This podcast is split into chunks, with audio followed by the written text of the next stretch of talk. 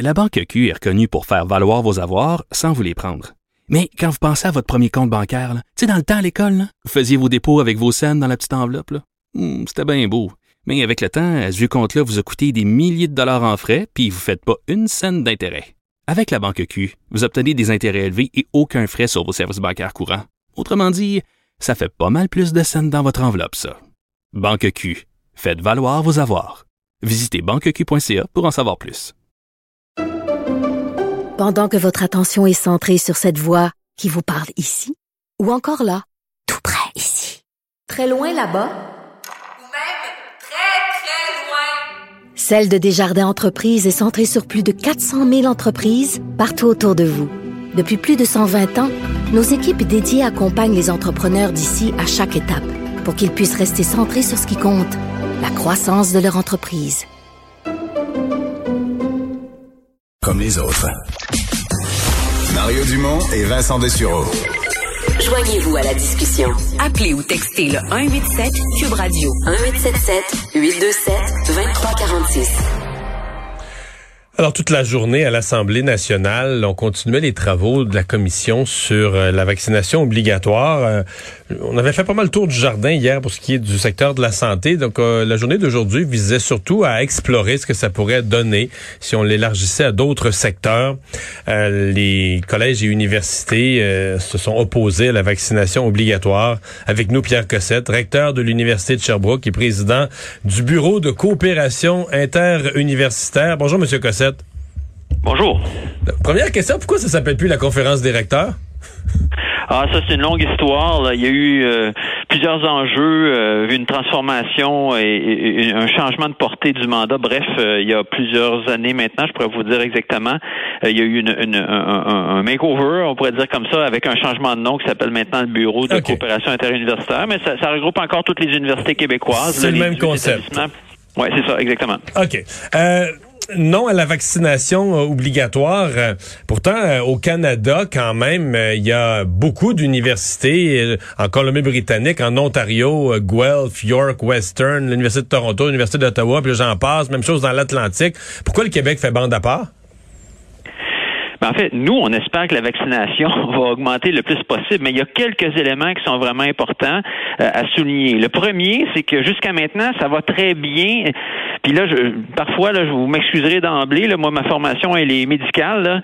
Euh, donc, euh, mais euh, on, trouve que le, traitement évolue très bien, puis que ça avance bien. On, sait déjà, nous, par les données qu'on a de croisées par les ministères, qu'on a 86% de nos étudiantes et étudiants qui, s'ils n'ont pas déjà leur deuxième dose, ont pris leur rendez-vous pour leur deuxième dose. Bref, autrement dit, ce qu'on fait maintenant marche déjà très bien. On a aussi le masque qui est imposé partout, qui est une mesure très efficace combinée avec les autres mesures. Et, euh, et c'est là qu'il faut toujours aussi vérifier c'est quoi les avantages versus les inconvénients, ou je dirais les effets euh, bénéfiques versus les effets secondaires. Euh, puis même ailleurs, quand ils disent qu'ils font l'obligation, ben, ils sont obligés de prévoir toute une série d'exceptions. Oui, c'est ça. C'est, les internationaux. Comment on gère ça dans les faits? Donc, ça, c'est très important. Oui, c'est ça. L'Ontario, entre autres, je regardais leur politique, c'est vaccination obligatoire, mais point de suspension. Là. Il y a des exceptions. Là. Oui. Ouais. Exactement. Puis donc nous, et puis je vous dirais, il y a des débats, là, c'est pas unanime, là, et puis il faut que je sois vraiment transparent avec vous, mais pour la grande majorité, on, on pense que ce qu'on fait déjà marche. Euh, L'autre chose aussi, c'est que euh, euh, les universités ont la latitude pour certaines de les des activités qu'elles font d'en faire davantage. Bon, certaines vont imposer la vaccination obligatoire, par exemple, dans leur résidence ou des endroits qui sont justifiés là. Euh, et il y, a, plusieurs exemples comme ça. Mais nous, on opère en période de COVID depuis très longtemps. On a acquis l'expertise, on sait gérer les cas, on sait gérer les, éclosions. Il y en a eu quelques-unes et tout, parce c'est normal. Nos, nos étudiants euh, et étudiantes, c'est un grand nombre de personnes. Écoutez, c'est 310 000 étudiantes et étudiants, près de 100 000 employés. En fait, un des points qu'on dit, nous, c'est que si on veut obliger, euh, c'est très différent un passeport vaccinal pour des activités facultatives, des activités obligatoires ou euh, essentielles, parce que c'est un droit à l'enseignement. Donc, quand on parle de vaccination obligatoire, même en termes légaux, ça soulève toute une série d'enjeux. Ça veut dire qu'il faudrait exclure de nos campus les gens qui ne le sont pas. Alors, je donnais un exemple à un journaliste hier. Je dis, ben, euh, si je prends les trois stations de métro les plus achalandées du réseau de la STM à Montréal, Berry, Longueuil et Guy, ben, c'est Berry-UQAM, Longueuil, Université de Sherbrooke et Guy Concordia.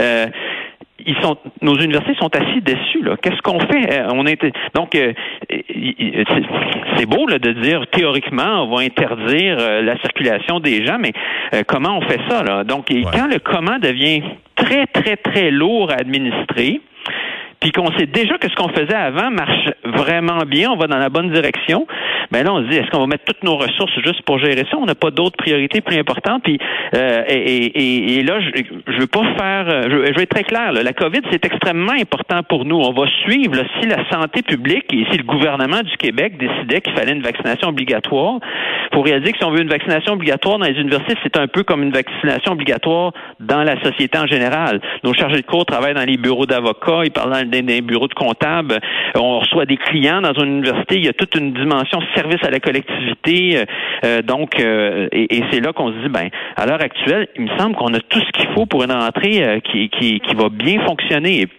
c'est pas une question jovialiste. Là. On a ce qu'il faut pour que ça marche bien. Euh, les étudiantes et étudiants où les, les, rentrées ont commencé sont très très contents d'être là. Euh, on, et on pense à l'heure actuelle que euh, la situation justifie pas, euh, sauf dans certaines exceptions. Puis comme je le disais, certaines universités pourraient en faire davantage pour certaines circonstances. Est-ce qu'il y a effort de vaccination à la, sur les campus? Je parle sur place sur les campus. Est-ce qu'il y a collaboration université, ministère de la santé pour rendre disponible la vaccination pour les retardataires ou ceux qui n'ont pas c'était trop compliqué de prendre le rendez-vous, euh, mais là, s'ils l'ont euh, s'ils l'ont dans, dans, dans l'entrée du campus, peut-être. Exactement, mais c'est ça qu'on pense qu'il faut faire, puis on le fait déjà. C'est pour ça qu'on dit que nous, ce qu'on fait marche. Et il pourrait arriver que si on, on donne des ordres là, très contraignants, d'ailleurs, on le sait en santé publique, là, puis dans le changement des comportements humains, que ce soit le tabagisme ou n'importe quelle autre chose, quand on met des interdictions puis des obligations, il faut faire attention. Et parfois, on n'a pas du tout des meilleurs résultats. Hein? Il, y a, il y a ça l'autre chose qu'il faut réaliser. Puis là, on a déjà un excellent résultat euh, qui, qui, qui, se dessine. Puis on est en collaboration étroite avec nos directions régionales d'établissements de santé puis de santé publique. Donc oui, on a des vaccinations sur le campus. Écoutez, nos étudiants internationaux, parce qu'il y en a quand même plusieurs qui arrivent, il y a, des, possibilités, ils sont pris en charge dès l'aéroport Trudeau. Donc tout ça fonctionne bien à l'heure actuelle. Donc, on, on, pour nous, c'est pas qu'on néglige. On, on fait tout ce qu'on peut faire. Mais on pense que ce qu'on peut faire maintenant, c'est déjà excellent. Évidemment, si le virus mutait encore puis que la situation change tout, on n'arrête pas de s'adapter depuis le début de la COVID. On va s'adapter encore, mais, mais à l'heure actuelle, euh, changer les, la stabilité, là, puis il y a tout l'enjeu de la santé mentale, puis du stress qui est dans la, stabilité des règles du jeu, puis de savoir, ben c'est maintenant que ça, se fonctionne comme ça, parce que la rentrée, elle a lieu maintenant. Là, changer les règles du jeu en pleine rentrée, euh, faut pas négliger l'impact que ça aurait psychologique aussi.